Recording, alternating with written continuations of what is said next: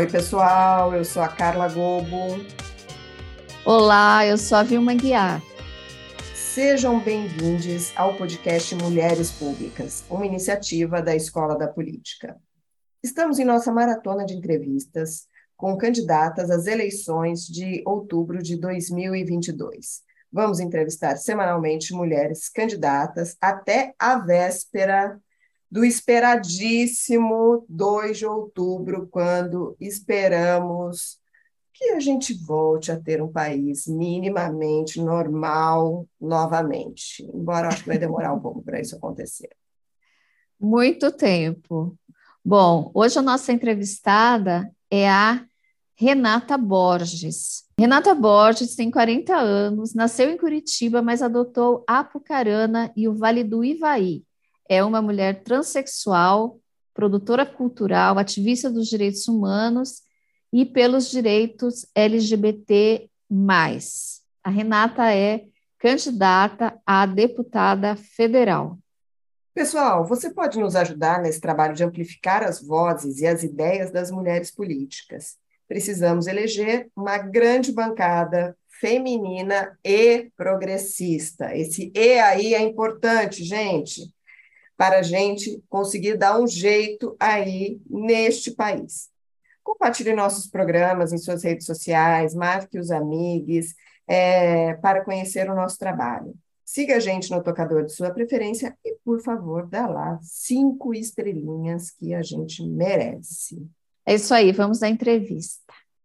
Olá, Renata, é um enorme prazer, uma honra para mim recebê-la aqui em nosso programa.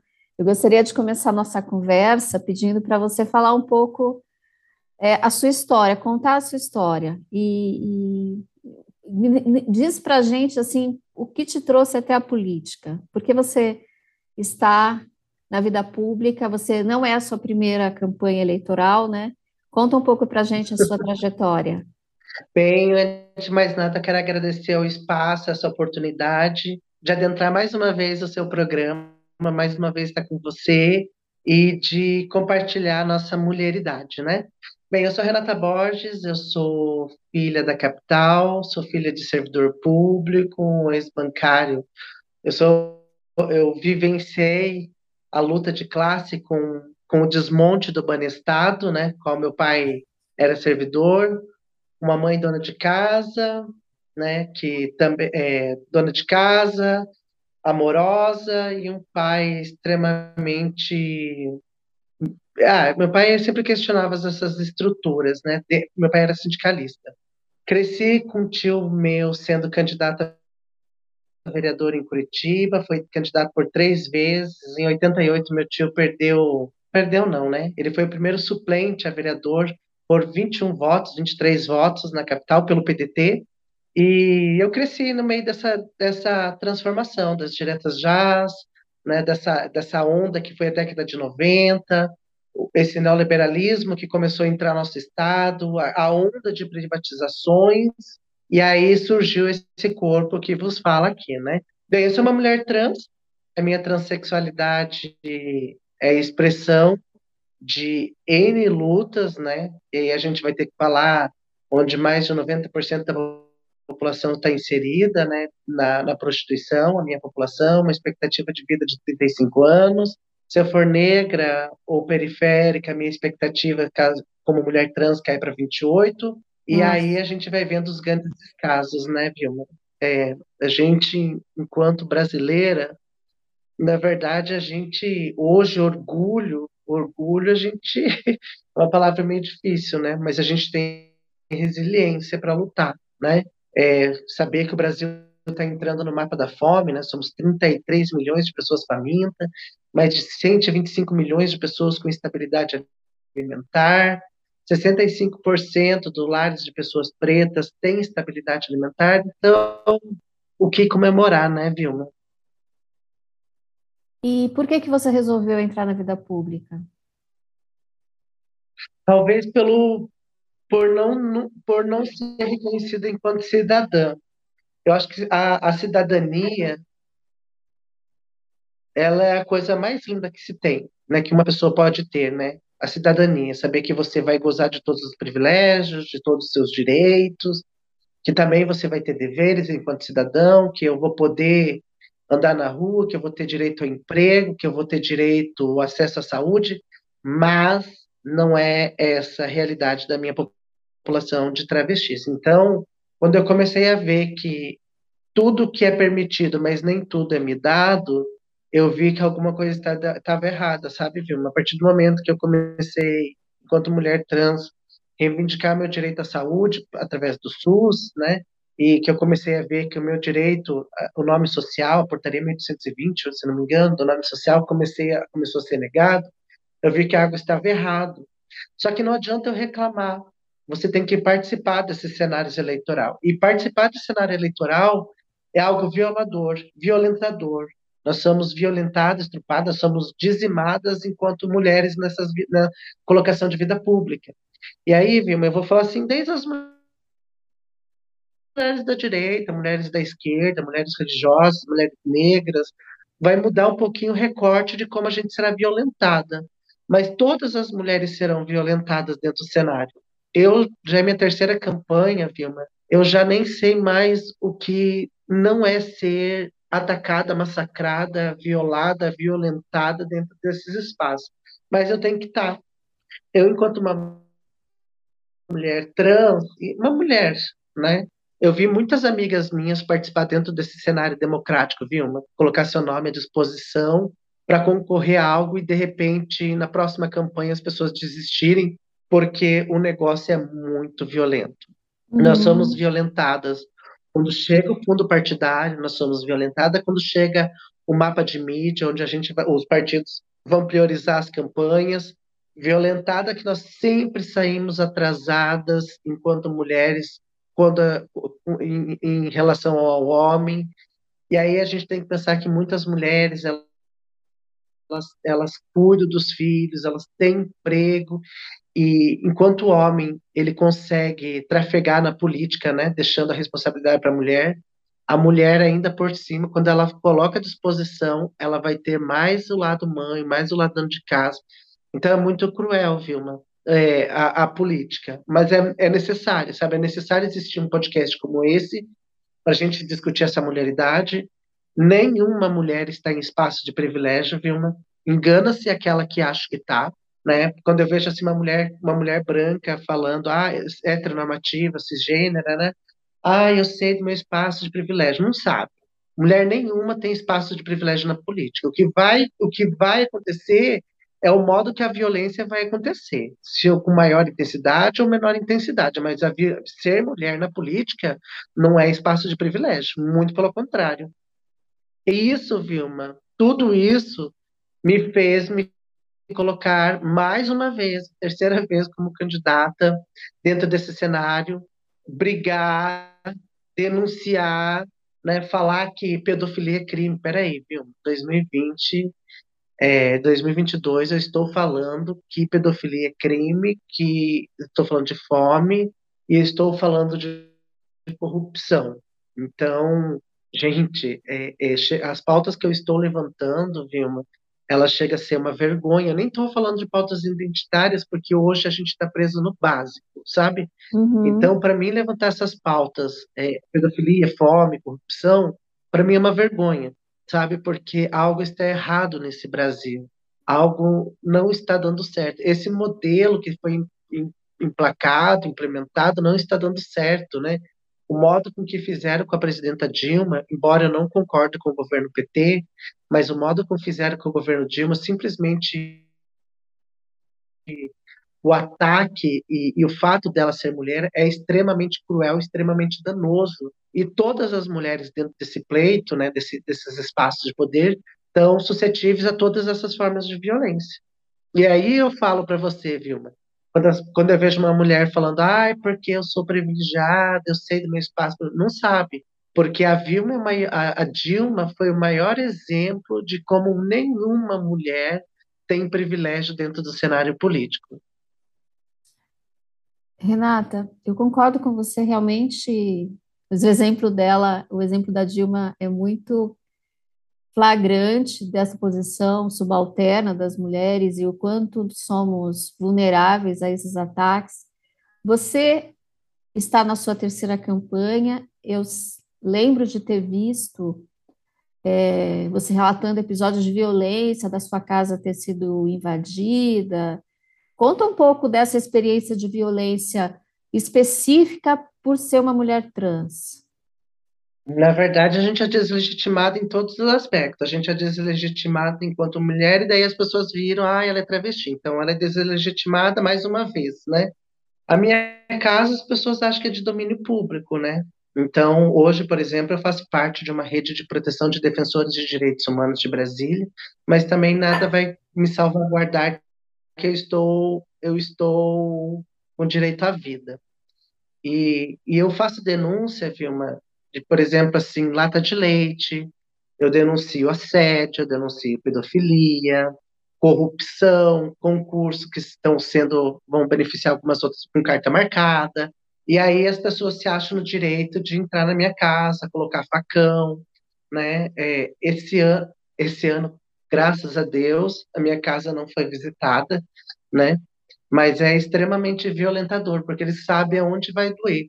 Porque não é a própria violência em si, sabe? Esse ano eu fiquei pensando, Vilma, se eu sairia ou não candidata, porque é um período tão polarizado e eu gostaria de sair viva de todo o processo. E é uma sensação, sim, é, que você não sabe se você vai sair viva, principalmente por eu estar morando no interior, né?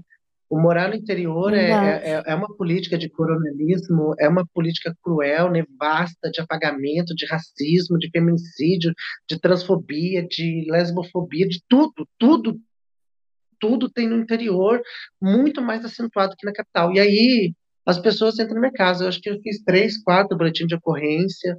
É, e aí tudo que é meu, Vilma, que é, é, e aí você vai entendendo essas estruturas de poder, né? Tudo que é meu desaparece, tudo que é meu some, e aí você começa a entender. Hoje, por exemplo, a prefeitura de Apucarana, ela cede duas pessoas para a delegacia da mulher, né? Servidores de, da, da prefeitura de Apucarana trabalhando no instrumento do Estado. Nós uhum. temos três pessoas trabalhando no batalhão da Polícia Militar, que era funcionária da prefeitura que ela cede para o batalhão. E nós temos mais três ou quatro pessoas cedidas pela prefeitura para a delegacia civil. Ou seja, Vilma, tudo que é meu, o meu grupo adversário vai ter, vai, vai saber. Todo aquilo que eu locomovo, única, única estrutura que, que a prefeitura não sabe é do Ministério Público. E é onde eu, eu recorro muitas vezes, sabe? Mas eu já não acredito mais na, na, na, corporação da Polícia Militar, eu já não acredito mais na corporação da polícia, porque eu não sei até quando eu vou estar viva, sabe, Vilma? É, essa é a minha sensação. Hoje eu estou conversando com você, né?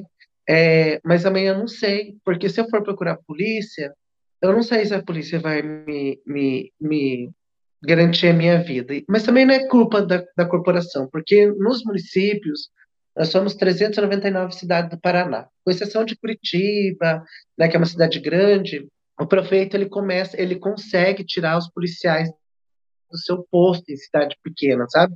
Se o prefeito não gostar do, do tenente coronel de determinado batalhão, com articulação política ele tira. Então, morar no interior ele é muito cruel, mas é onde os direitos humanos precisam estar, viu? É onde a gente precisa discutir a pauta da mulher, onde a gente precisa falar sobre racismo, onde a gente precisa falar sobre LGBTfobia, onde a gente tem que falar sobre assédio.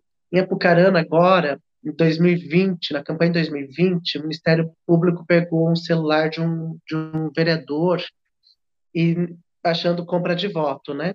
E aí ele viu, o Ministério Público viu que dentro desse aparelho celular estava imagem de crianças em atos sexuais. Um vereador. Nossa eleito uhum. depois, tá? É, imagem de crianças em atos sexuais e foi compartilhado esse material. E aí o grande problema também é que daí se torna crime, tá sobre sigilo de justiça, e aí a Câmara de Vereadores, que é, é alinhada à prefeitura, geralmente, né? Existe um poder paralelo nas cidades, não tomam medida porque o caso está sobre sigilo de Estado.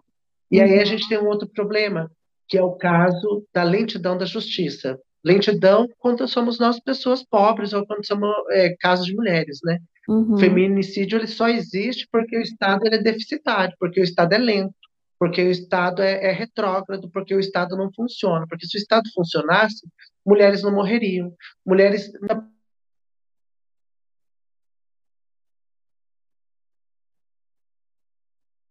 ia sendo protegida. Então, hoje nós vemos, Vilma, o quanto a justiça ela é lenta para a mulher. Né? E nós somos um dos países que mais lidera feminicídio no mundo. Nós somos o país que mais mata LGBT no mundo, o país que mais mata travesti no mundo. E tudo que tange para gênero feminino, tudo vai, vai de ladeira abaixo. Uhum. Fala um pouquinho mais, Renata, você já falou bastante, mas fala um pouquinho mais dessa necessidade da gente eleger representantes dessas, dessas minorias políticas, né? As mulheres, a população LGBTQIA, a população negra. Qual é a importância da gente tá. escolher os nossos representantes a partir dessa. Já, eu, vou, eu, eu, ultimamente, eu tenho brigado muito com o campo da esquerda e o centro-esquerda, que é onde, onde eu me debruço, né? A direita, eu não acredito. Mas, por exemplo, assim, para mim foi extremamente triste, danoso, ver que o 7 de setembro, por exemplo, a nossa população de esquerda não foi. A gente deixou essa direita nefasta, cruel, é, ocupar as ruas e usurpar os nossos patrimônios, sabe? Então, por exemplo, assim, sabe, quando a gente fala desse cenário eleitoral, eu tenho meu presidenciável que é o Ciro, o PT tem, tenho, tenho Lula, mas nós não fomos para a rua, nós estamos perdendo a mobilização de rua, deixando o Bolsonaro ganhar. Né? E, e, e quando a gente fala assim, o pessoal da, da esquerda fala, ah, os gado, não é gado. Eles estão articulados, e nós, enquanto esquerda, nós estamos perdendo o poder de articulação. Isso me deixa extremamente preocupada. O cenário eleitoral vai ser decidido dia 2, é, não foi decidido ainda, existe um grande avanço dessa direita, né? eles têm um poder econômico gigantesco que a gente não consegue mensurar. O meu presidenciável ele vem com a taxação das grandes fortunas, e aí a gente vê a classe média, o cara que ganha 10 mil reais, achando que ele vai ser, ta, ta, ta, vai ser taxado. A gente está falando de pessoas bilionárias, né? de 10 famílias que mandam praticamente quase toda a renda brasileira, né? É, então, hoje é, é, é, extremamente cruel. E aí, esse, esse cenário da gente eleger minoria, Vilma, eu acho que quando a gente coloca a mulher, mas também não é só, não adianta a gente falar minoria, tem que ser minoria progressista. Porque a direita, ela consegue eleger bancada de LGBT, a, né, a gente tem o caso da, da Jessicão de Londrina, a vereadora lésbica, eleita pela pauta Bolsonaro, candidata ferrenha do Bolsonaro. A gente tem a, a questão da, da, da Joyce Hoffman, a gente tem a questão de candidatas mulheres, a maior quantidade de mulheres eleitas, se eu não me engano, hoje se encontra na direita, a Sim. quantidade, a maior bancada de pessoas negras se encontra na direita, porque eles usurparam. E aí, eu fico pensando, né, a gente da esquerda, a gente fala, fala, fala tanto de minoria, mas chega na hora a gente não vota na minoria. Então, a gente tem que colocar pessoas, por, por que colocar as pessoas progressistas, mulheres progressistas? Essa mulher sabe o que é sério, essa mulher sabe o que não é ter creche para né, é, poder trabalhar, essa mulher sabe a questão de transporte público, a mobilidade, ela provavelmente vai conhecer o sistema de saúde, o SUS, ela provavelmente, essa mulher, se ela for pauta progressista, se for da minoria, ela vai conhecer o SUAS, ela vai conhecer o CAD único, ela vai conhecer a pauta também da, da, da Minha Casa Minha Vida, que hoje chama CARDS Verde e Amarela. Então, quando a gente coloca pessoas da minoria, pessoas com representatividade, as políticas públicas elas vão existir. Quando a gente coloca pessoas LGBT, eu vou pegar pessoas trans, meninas trans, que geralmente a gente divide o nada com nada que a gente tem com as nossas irmãs. E aí eu vou pegar o ponto das meninas que fazem prostituição na rua. As meninas, muitas vezes, elas, elas dividem a marmita no ponto de prostituição, né? Uhum. Essas meninas, elas fazem programa com 30, 40, 50 reais e mesmo assim elas compartilham essa miséria. Então, acho que nada mais justo e nada mais solidário, e nada mais, mais igualitário do que a gente colocar pessoas que não têm nada e que, mesmo com nada, conseguem compartilhar esse nada. Uhum. Conseguem fazer do nada algo para criação de um mundo melhor. Né? Pessoas LGBTs que sabem, vão poder falar com propriedade que é segurança pública, porque não tem o direito salvaguardado a partir das 10 horas da noite de andar na rua sendo um LGBT, principalmente contra sujeitos femininos, porque a violência ela vai acontecer. E nada mais justo do que a gente eleger uma grande bancada de pessoas negras, porque nós temos mais de 300 anos de um país cruel, de um país ordinário, que utilizou a população negra para construir um grande império e essas pessoas não tiveram nada e não tem nada. Né? E aí, quando a gente fala de políticas públicas, de questão de cotas raciais, as pessoas acham que essa a população negra não precisa. Então, e sem contar, né, Vilma, que quando a gente fala do recorte racial, a gente tem que pensar que a população negra são populações que recebem muito abordagem policial de formas irregulares. É uhum. É essa população que leva o tapa na cara, essa questão que leva a abordagem policial de forma des, des, é, desumanitária, essa população que a cada três pessoas presas dentro do sistema de cárcere, duas são negras. Uhum. Então, é uhum. esse Brasil que a gente tem que falar, é essas populações do jovem preto periférico. A gente tem que ressaltar e falar do Roberto, do, do Renatinho Freitas, um jovem negro periférico né, que tem mestrado e que foi deslegitimado e foi caçado na Câmara de Vereadores de Curitiba, porque Sim. ainda a população negra, por mais que ocupe espaço de poder, a ele é negado o direito de falar, né? Então, para mim hoje, é, e mais ainda, sabe, Vilma, que aí eu fico pensando, eu fui no dia da votação lá em Curitiba, de você ver que o povo do PT não se articulou de forma de forma unânime para proteger o Renato, sabe? O pessoal deveria ter ocupado, mas é por quê? Porque é um jovem preto.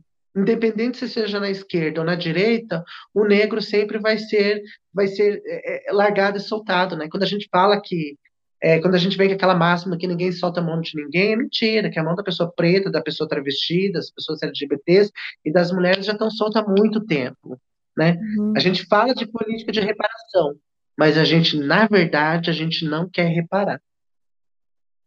Renata, é, vamos falar das estruturas partidárias e do financiamento, né? A gente sabe que hoje nós temos o financiamento público, os partidos têm, tinham à sua disposição para as campanhas quase 5 bilhões de reais, e a gente sabe também que bandeiras, por exemplo, como a de paridade de assentos entre os gêneros, que poderia ser uma uma bandeira da, da esquerda, nunca foi colocado seriamente na agenda nacional, né? Eu estou perguntando isso porque eu estou ouvindo a sua, as suas críticas a, aliás, críticas que eu, com as quais eu concordo com relação, com relação à esquerda. Então, fala um pouco dessa questão, de como é, as campanhas da, da, da, das mulheres, das, das mulheres... É, das mulheres pretas, Exatamente. partidário eu entendo. É, igual eu falei, a crítica que eu faço dentro da esquerda é porque eu acredito que a esquerda é o caminho e centro-esquerda. A direita eu já, já não quero discutir, entendeu? Que faz o que tem que fazer, que eles são cruéis mesmo, eles utilizam as pessoas mesmo, mas eles expressam o que utilizam. O pior é essa esquerda safada e ordinária que utiliza os mesmos mecanismos da direita, mas tenta passar uma maquiagem. Então, por exemplo, vamos lá, fundo partidário é um modo operante de prostituir as candidaturas, mas é necessário, porque sem esse fundo partidário, candidaturas como a minha não seriam possíveis. Mas eles tentam prostituir as nossas candidaturas. O dinheiro não é igualitário, o tempo de TV não é igualitário, o tempo eles eles mascaram, eles violentam todas as mulheres. Vilma, eu vou pegar o caso do Luciano Dutti que é para mim uma coisa é surreal a candidatura dele dentro do PSB, 2 milhões e 300 declarado. E aí uhum. a gente tem o, é, mulheres ganhando 300 mil reais. Nossa, fulano pegou 300, 300 mil perto de 200, de, de 2.300 é nada. 600 mil, que foi que o, o, o Gustavo Fruit pegou na campanha, e eu peguei 89, é nada. Entendeu? E aí você vai poder fazer todos os recortes de, de, de financeiro, você vai ver que os homens saem na nossa frente. Eles esfregam esse dinheiro na nossa cara. Entendeu? É uma forma ordinária, não é justo, sabe? eu acho que o fundo partidário, eu, eu não sei o que a gente vai ter que fazer, mas não sei se a gente recorta, pega 50%, 50%. Pior ainda é o que eles fazem com as mulheres pretas, entendeu? Dentro desse recorte racial, né? Que agora as mulheres pretas são enxergadas dentro da política, mas é por causa do fundo partidário e porque o voto da população negra vota o dobro, assim como o voto da mulher vota o dobro. Então, hoje, Vilma, eles lançam candidaturas femininas, mas não é para ser eleita, entendeu? Eles querem uma mulher que faça 40 mil votos, mas não uma mulher que faça 100 mil votos para ser eleita. Né? Porque a, a mulher que vai se candidatar, que vai ser eleita, ela vai fazer parte de uma estrutura que é uma estrutura machista, entendeu? Uhum. E aí eu vou fazer minha crítica a Gleice Hoffmann, né, que eu acho que ela é, é, admiro ela enquanto mulher dentro desses espaços, mas ela não fala tanto quanto mulher, porque para mim o machismo e a estrutura partidária já corrompeu essa questão, né? E assim como outras mulheres, entendeu? É, o, que, o que não é justo é um fundo partidário que não é igualitário. E aí, por que, que eu falo isso? Nós somos um dos penúltimos países na América Latina em termos de representatividade de mulher. Gente, o que é que está acontecendo que nós não conseguimos colocar mulheres com mandatos Quantas câmeras de vereadores, Dilma, não tem vereadoras eleitas? Vou pegar o caso de, de Cambé, aqui pertinho de Londrina, que não tem, não tem vereadora eleita. Ou de Apucarana, que só tem uma, uma mulher eleita. Ou o caso da Carol D'Artora, em Curitiba, que foi uma das mulheres pretas eleitas, mas que mesmo assim é massacrada. Então, é, o que é que nós. Ah, o caso da Carol D'Artora. Carol D'Artora, com um protagonismo gigante, uma mulher com uma expressividade, né? pegou uhum. 600 mil da primeira prestação de conta, enquanto os outros candidatos pegaram um milhão e pouco. O, qual é a diferença da Carol? Será que o fator racial impediu com que ela viesse pegar um dinheiro maior? O porquê que a Gleice tem que pegar um milhão e a Carol D'Artora pega 600 é, mil? O porquê que o Zeca, o Enio VR pega um milhão e duzentos, um milhão e trezentos e a Carol D'Artora pega 600? Então, essa ótica eu estou falando dentro da esquerda. E eu trouxe o meu caso também, que eu peguei 89 mil e o Gustavo pegou 600 mil. Como é que a gente vai disputar dentro desse cenário eleitoral de forma igualitária? As cartas já foram dadas, Vilma. Uhum. As cartas já estão marcadas dentro do cenário eleitoral. E é muito cruel isso, sabe? E aí o que eu quero que as mulheres entendam que quando elas sentir que elas estão sendo violadas, violentadas, elas têm que procurar o Ministério Público, o Ministério Público e denunciar essas estruturas, se ela sentir que ela está sendo usada o fundo partidário, ela vai na Polícia Federal e denuncia.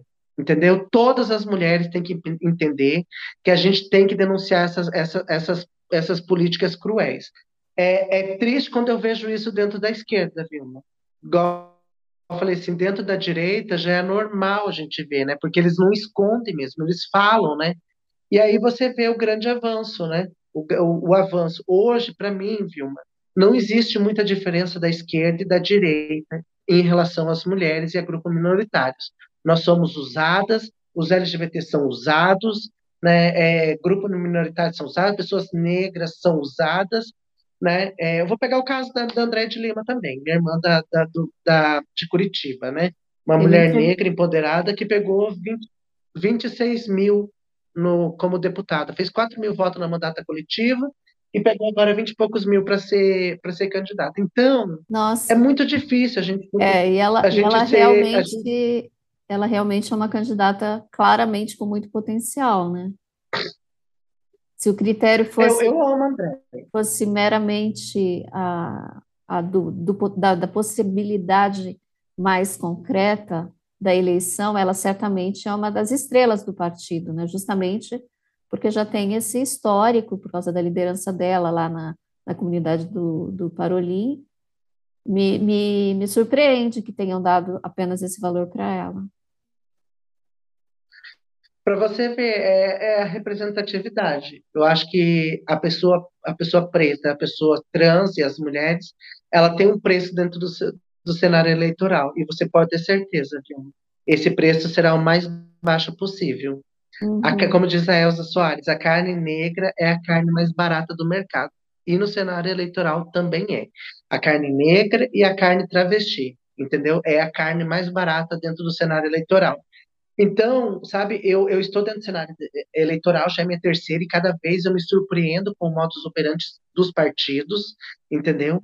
Eles são descarados, Quando cai um fundo partidários, é, eu nunca vi tanta gente brotar do nada, né? É, dentro dessas estruturas. Bem, eu, eu, eu, que eu que eu posso trazer hoje é revolta, Vilma. É revolta de um sistema que não promove equidade. Fala de uma igualdade que é mentirosa, falaciosa, né? Que na verdade 30% não é igualdade porcaria nenhuma, e de um fundo partidário que é mais cruel ainda, Vilma. Aí hoje o que, que eles fazem? Os governadores ou vice-presidente ele lança candidatas mulheres porque as mulheres saem com recurso. Então, vamos supor, as mulheres pegam dinheiro do 30%, mas se por acaso um Estado lançar uma, uma candidata senadora, ou governadora, ou vice-governadora, a nossa fatia fica menor ainda. Por que, uhum. que eles não uhum. vão pegar dos candidatos ordinários dos homens? Por que, que eles já vão rapar, vão, vão tirar justamente daquilo que não tem quase nada? Então, eu eu, por exemplo, assim, eu fico muito chateada hoje quando lanço candidaturas, é, que hoje eu entendo, sabe, Vilma, as pessoas, o porquê eles lançam candidatas mulheres. Ah, vamos lançar uma candidata mulher senadora, uma, uma candidata mulher é, vice. Já sei, é para pegar dinheiro justamente para pegar dinheiro. Eles lançam uma mulher sem expressividade nenhuma, sem luta de classe nenhuma, sem visibilidade, simplesmente porque depois essa candidatura, tanto de Senado quanto governadora ou de vice-governadora, consegue encharcar, né, repassar dinheiro para os machos do partido, porque Sim. não será nós, nós mulheres que vão pegar esse dinheiro da majoritária. Aí, Vilma, é, é muito ordinário o sistema, Vilma. Renata, você vê alguma outra saída que não a luta partidária mesmo? No âmbito social, você acha que dá para fazer alguma coisa? Eu sou contra o desarmamento, porque senão eu ia pedir para o povo andar atirando em tudo, né? Por isso que eu tenho que ser contra, porque se eu for a favor do armamento, eu sou a primeira a atirar. É, eu acredito que a transformação ela vai ser um caso geracional, não existe outra forma que não seja esses espaços partidários, né? É, a, a, transformação, ela, não adianta o movimento social por si só tentar fazer a transformação. A gente tem que estar dentro desse espaço partidário. E aí, Vilma, eu vou falar que essa transformação, ela não é do PDT, ela não é do PT, ela não é do PSOL, não é do PV, MDB, ele é de todos os partidos. E aí é importante que todas as mulheres se tenham afinidade com um desses 33 partidos e ocupe ocupe a Secretaria da Mulher, que é onde sai o dinheiro, né? ocupe esse espaço partidário, ocupe os três principais cargos do partido, se sentir que está sendo negligenciada, sendo denuncie no Ministério Público, sabe? Mas hoje, Vilma, eu vejo assim, que os, os deputados, prefeitos, governadores, eles são eleitos por causa de um partido. Então, a gente tem que ocupar essa gênese, sabe? Essas estruturas de poder.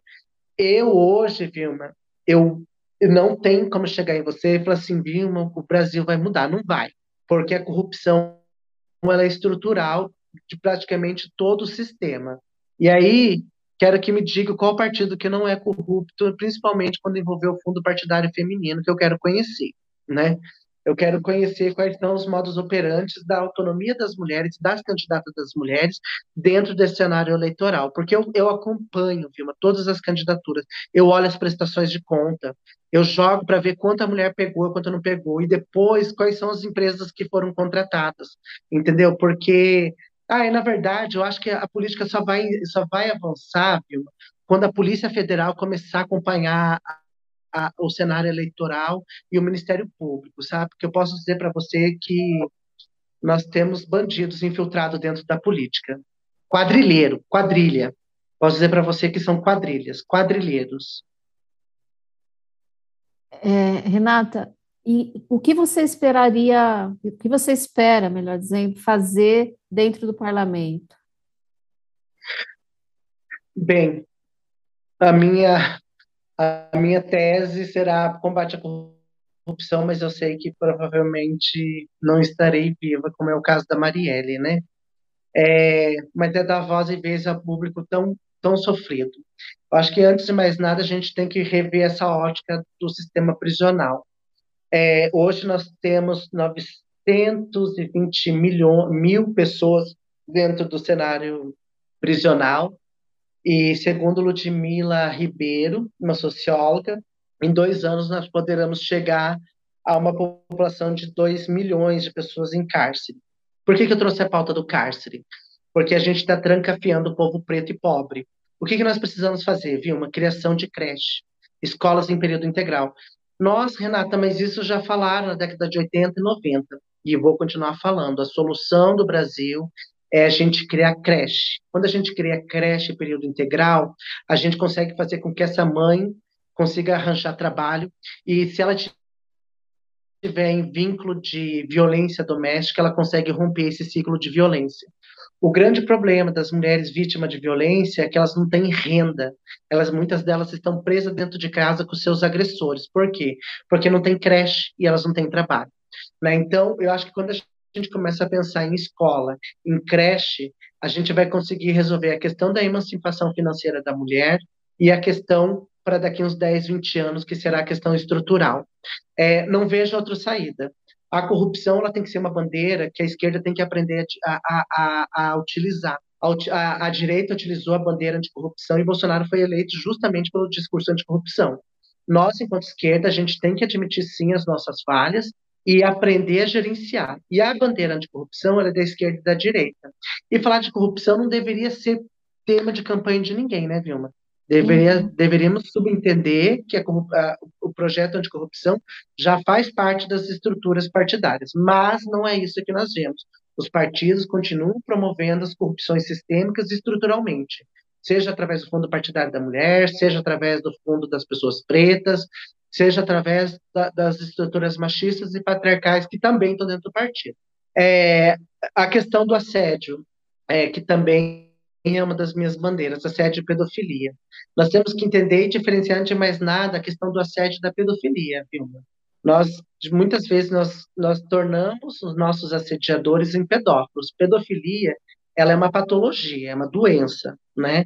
A, a pedófilo existe um padrão, né? Existe todo um sistema, são pessoas discretas, são pessoas que agem com muita discrição. O assediador não, o assediador tem uma necessidade. O assediador é uma pessoa vagabunda, uma pessoa ordinária, uma pessoa safada, que tem que ser tirado do convívio da sociedade, né? E aí, por que eu estou falando isso? Porque existe assediadores em escola, existe assediador, assediadores dentro das nossas casas, existe assediadores em todos os lugares. E é esse que eu quero eu quero que eu quero estar tá lutando. Por quê, Vilma? Porque a partir do momento que eu consigo que uma criança tenha uma, uma infância saudável, esse adulto provavelmente vai ser saudável. A partir do momento que eu fazer com que crianças não sejam sequeladas na primeira, na, na, na primeira infância, provavelmente esse adulto vai ser um adulto sem sequelas. E são essas pessoas sem sequelas. E para os sequelados, né, pessoas que já em algum momento já foram assediados, já sofreram alguma forma de, de violência, esses eu quero que ajude a construir o nosso mandato. Né? Eu preciso dessas pessoas para a gente entender o modo operante que as violências elas atuam. Eu trabalho com direitos humanos, né? Uhum. A gente tem que entender, por exemplo, a questão da fome, a questão da distribuição de distribuição de renda, Vilma. A gente vai voltar a falar aquela coisinha do ensino médio, distribuição de renda. Nós somos, nós temos uma desigualdade social muito grande no Brasil. Então a gente precisa redirecionar, precisamos fazer, é, é, não criar, mas afirmar, reafirmar as políticas públicas, é, as políticas públicas das, é, das assistentes sociais, né, as suas, né. A gente tem que melhorar a questão do CAD, a, a Bolsa Família, é, que agora já mudou, né? É, mudou, muda tudo. Na verdade, as pessoas mudam, né? A gente tem que entender que a gente tem uma crise habitacional e a gente precisa fazer com que essas mulheres vítimas de violência consigam acessar suas casinhas, as suas casas, que essas mulheres tenham isenção na luz, que já existe, isenção na água, que já existe, mas a gente precisa ampliar essas políticas públicas. Eu acredito no Estado, não no Estado mínimo, sabe, Vilma? Eu acredito que o Estado ele tem que estar bem chato.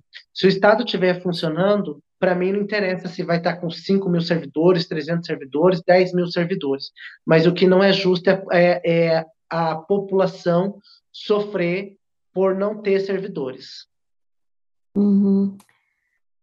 Renata, me preocupa muito assim te ouvir falando tão, tão recorrentemente na possibilidade de ser assassinada Isso é uma coisa. É vida. Se a gente, se, se a gente é pensa. Sim, colocando-se, tentando colocar-se no seu lugar, né? Você viver e você empreender uma campanha eleitoral com nível de exposição que isso necessariamente implica, com medo de ser assassinada a qualquer momento. Isso é uma coisa de uma dimensão tão enorme que eu acho que a gente precisa falar mais sobre isso. Como isso é possível que seja admissível, né? Na verdade, eu acho que é. Eu vou voltar. Eu, eu, eu não vou. É, é falha dos partidos. Lança candidatos, mas não garante a segurança das suas candidatas. E as violências, elas podem ocorrer na internet, ou física, né? Ou essas violências. Eu, esse mês, por denunciar irregularidades em casinha, por, né, é, mandei para o Ministério Público Federal, por denunciar pedofilia, eu tive quatro processos, justamente nesse mês eleitoral, vindo da, da, da base do prefeito. Então, é extremamente cruel como eles são. Eles sabem planejar, eles sabem se organizar, entendeu? Então, por exemplo, esse mês, é, porque eu falei que um, um, presidente de partido que hoje ocupa uma secretaria daqui na prefeitura de Apucarana, que ele não mandava em nada, que Apucarana não é a terra sem lei, ele me processou. E aí eu tive dois processos dele. O outro porque eu denunciei na Câmara de Vereadores a, a questão da pedofilia, eu protocolei um pedido de afastamento do, do, do, do vereador, protocolei na Câmara, na Prefeitura, ninguém faz nada, eu já cansei também de mandar vários e-mails é, para o Ministério Público, é, são das mais diversas formas. E aí eu fui na, prefe... na prefeitura e eu gritei lá dentro, e aí eu fui é, intimada na delegacia compor, fazer um termo circunstanciado. Porque eu estou falando de pedofilia. Vilma, eu, eu não sei também quando que eu não vou ser presa. Então, hoje, é, é muito triste, sabe, Vilma? Você vai para um cenário, ele é extremamente cruel, ele é extremamente agressor. Os meus, os meus inimigos, eles têm eles têm rosto, são pessoas pedófilas, são pessoas assediadoras, são pessoas corruptas, são pessoas que utilizam da estrutura do poder das prefeituras, porque o que acontece aqui em Apucarana acontece em qualquer lugar do estado, mas eu sou perseguida, sabe? E, e essa perseguição, viu, às vezes você entende o porquê que as pessoas não denunciam, porque é uma estrutura cruel. E quando você é uma mulher, e aí eu vou falar enquanto mulher, essa estrutura elas são perversas, Vilmas. Porque por mais que a gente seja articulada, a gente não entendeu a perversidade dos homens. E os homens são perversos. E na política, a perversidade ela é redobrada. Então, eu estou aprendendo, Vilma, é, a lidar com essa perversidade. Eu, eu quero, eu, eu lancei uma candidatura aqui em Apucarana, uma mulher para deputada estadual, uma candidatura preta. E eu falei assim para ela que eu espero que ela não tenha que gritar para ser ouvida, né? Porque eu tenho que gritar, viu? Eu tenho que gritar, tenho que processar. Mas essas, essas violações, viu? Eu, por exemplo, eu denunciei, por exemplo, o deputado Homero Marquesi, o Ministério Público, ele, a gente fez a quebra do decoro parlamentar, por quê? O deputado Homero Marquesi, na comissão da CCJ, falou que nós, mulheres, eram, nós éramos massa de manobra, que nós estávamos na, na, criação da bancada feminista dentro da LEP, sabe?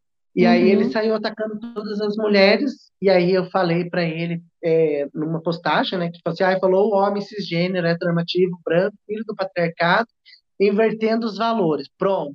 Ele entrou no meu Instagram, mas me chegou de tudo, falando assim que eu precisava procurar um psiquiatra, que eu era doente, que eu era uma vergonha para as mulheres. Aí entrei, é, através da Procuradoria da Mulher, e aí eu quero agradecer a Cristina Silvestre, que tem, fez um trabalho bacana, né, dentro, estando à frente da Procuradoria da Mulher, denunciando a Mary Marques, mandando para o Ministério Público.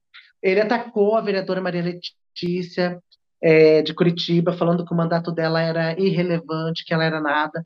Atacou outras mulheres em espaços de poder, mas essas mulheres não denunciaram porque cada mulher sabe né, o seu tempo de denunciar as violências. Eu denunciei, estou com um processo contra ele, denunciei o delegado, deputado, eh, deputado delegado Jacovós também, é, é, é, sabe, mas é assim, é, é, Vilma, é extremamente agressor, é extremamente, e o quanto a gente tem que ter força que quando eu movo um processo, Vilma, não é contra eu, Renata, não. É eu, mulher. E, e como eu quero que essas mulheres tenham direito, a futura geração, que eu acho que eu não vou ver, as próximas gerações de mulheres que vão adentrar a campanha ou os espaços partidários, que elas tenham o direito de entrar sem, sem ser agredida verbalmente. Uhum. Renata, e você? Ah, eu trouxe muito peso para você, né? Oi? Ai, filme, eu acho que eu trouxe muito peso. Mas é que essa é a realidade que eu vi. Não, não, eu, eu, eu acho importante que você diga isso, e eu acho importante que as pessoas saibam o nível de violência política e social também que as pessoas podem viver, né? Às vezes as pessoas ficam em bolhas e imaginam uma democracia com direitos, em que todo mundo mais ou menos Mentira. tem os direitos, exatamente, e tratam, por exemplo, questões como essas da população LGBTQIA+, ou da população negra, como questões identitárias, quando, na verdade, muitas vezes são questões de sobrevivência meramente, né? Em primeiro lugar, são questões de direitos humanos, não são questões identitárias, mas em muitos casos, e, e o teu relato é importante por conta disso, é simplesmente uma questão de sobrevivência entre ter o direito à vida ou não ter o direito à vida, né? Dado o tamanho da violência. Para a gente finalizar, não, é... diga. Não, é, eu acho que é isso mesmo. Mas eu quero que todas as mulheres saibam que sempre vai existir uma louca, que é assim que o sistema fala que nós somos, né? Quando a gente grita contra o sistema opressor. Saiba que sempre vai existir uma louca em um determinado momento histórico que vai denunciar todos esses processos. Que vai denunciar todos esses processos. No momento, eu sou uma dessas doidas, dessas loucas que está denunciando esse processo, porque eu acredito que o lugar de mulher realmente é onde ela quer estar, principalmente nos estados de poder. É, eu ia pedir para você Pode falar, deixar... Não, eu ia pedir para você falar um pouco do que você espera do próximo governo e deixar as suas, suas considerações finais aí para a gente encerrar a nossa conversa.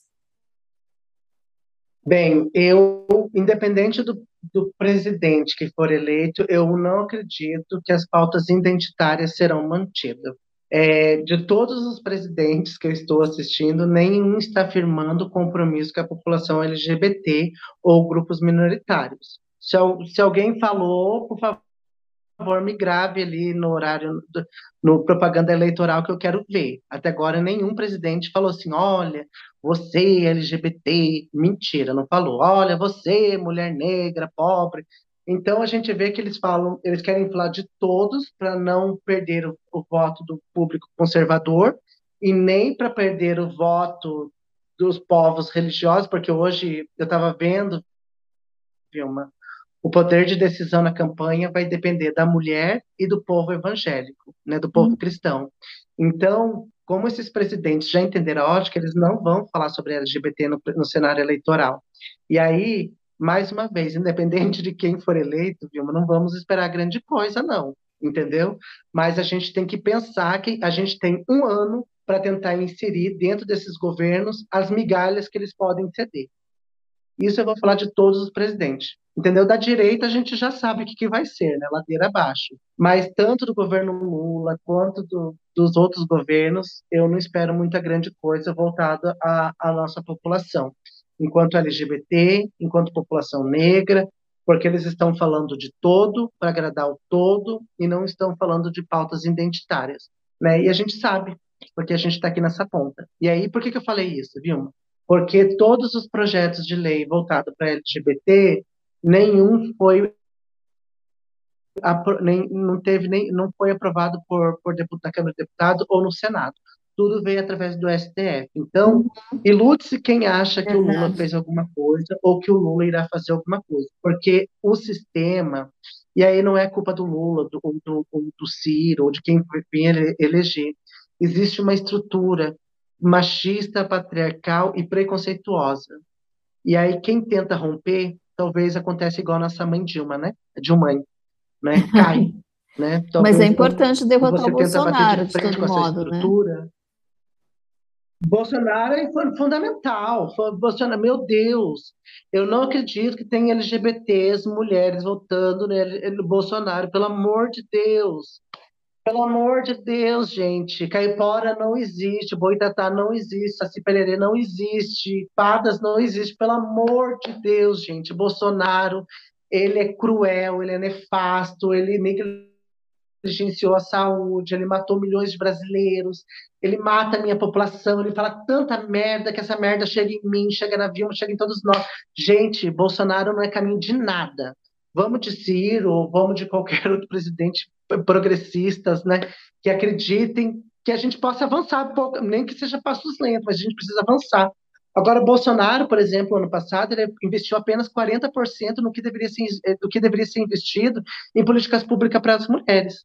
Então, uhum. a gente uhum. tem uma defasagem. O governo que for assumir, Vilma, vai estar numa bomba, uma bomba assim, é, é, sabe? Eu, eu não sei se eu tor, o que, que vai ser porque é, é racismo, é feminicídio, é, eu acho que vai vir os rombos, né? Esse governo ordinário ele pediu sigilo na vacina, pediu sigilo nisso, pediu, é, pediu de sigilo de 100 anos, pediu, sabe? Pelo amor de Deus, senhores e senhoras e, e, e gente, convença as pessoas que você puder, não vote no Bolsonaro, porque a democracia, antes de mais nada, existe uma coisa linda chamada democracia a democracia ela é um bebê que ela precisa andar, que ela precisa engatinhar, ela precisa, ela precisa se alimentar. A democracia ela precisa permear. A democracia é nosso bebê.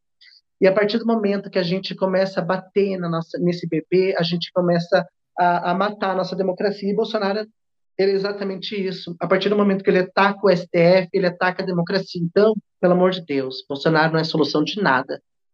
Bolsonaro ele é, é, é um plano de governo machista, misógino, que beneficia o agronegócio. O agronegócio nunca ganhou tanto dinheiro como agora. As universidades particulares, né, o desmonte das universidades estaduais. Ai, Vilma, é tanta coisa para falar da merda do Bolsonaro, eu não sei. É isso. É revolta. Bom, Renata, foi um enorme prazer conversar com você. Eu queria parabenizá-la pela sua coragem, pela sua postura pela sua coragem de, de viver no interior, manter essa agenda, manter essa militância.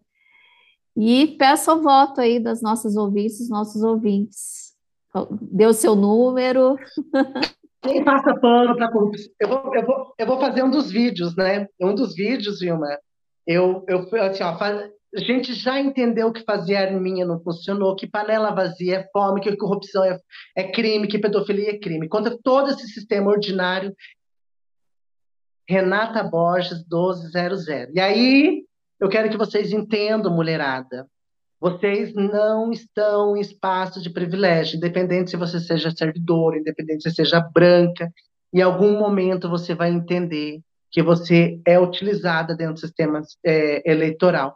O que nós precisamos entender é que a sororidade ela existe e se não formos nós por nós, as coisas não vão avançar. Então, quando você for falar, ah, eu, enquanto mulher branca, cisgênero, privilegiada, não existe. Você não é privilegiada.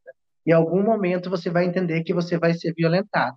O que existe é violência com maior potencial e menor potencial.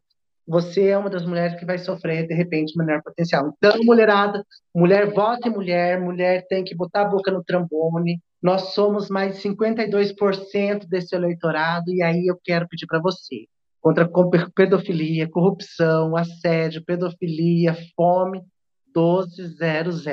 É isso, Vilma. Ai, amei. Obrigada, Renata. Um grande beijo, uma boa campanha para você, boa sorte. E eu quero te ver lá em Brasília o ano que vem, tá? Muita força. Um beijão. Amém, axé.